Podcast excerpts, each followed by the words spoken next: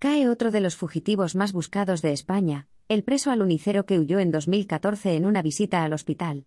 Agentes de la Guardia Civil, pertenecientes al área de investigación de Navalcarnero, con el apoyo de la Unidad de Seguridad Ciudadana de la Comandancia de la Guardia Civil de Madrid y del Servicio Aéreo, han logrado detener a un prófugo de la justicia, uno de los más buscados de España, un preso que huyó en una motocicleta el 9 de marzo de 2014 cuando era trasladado a un centro hospitalario de Alcalá de Henares, ha informado este jueves la Benemérita en una nota de prensa.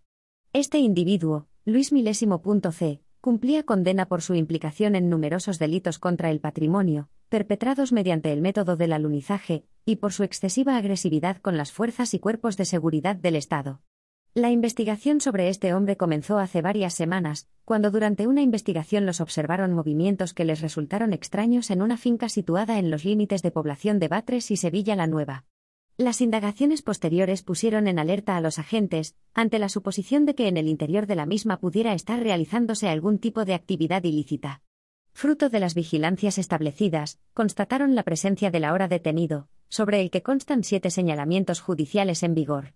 entre otros por su quebrantamiento de condena y por tener pendientes causas delictivas. En la tarde de ayer, tras tener certificada su presencia en el interior de la finca de Serranillos del Valle,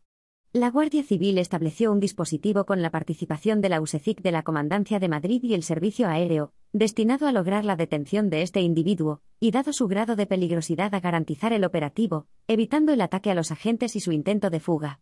El detenido es Luis Martínez Calleja, de 29 años de edad, había sido incluido en un listado realizado por Policía Nacional, y difundido como uno de los prófugos más buscados.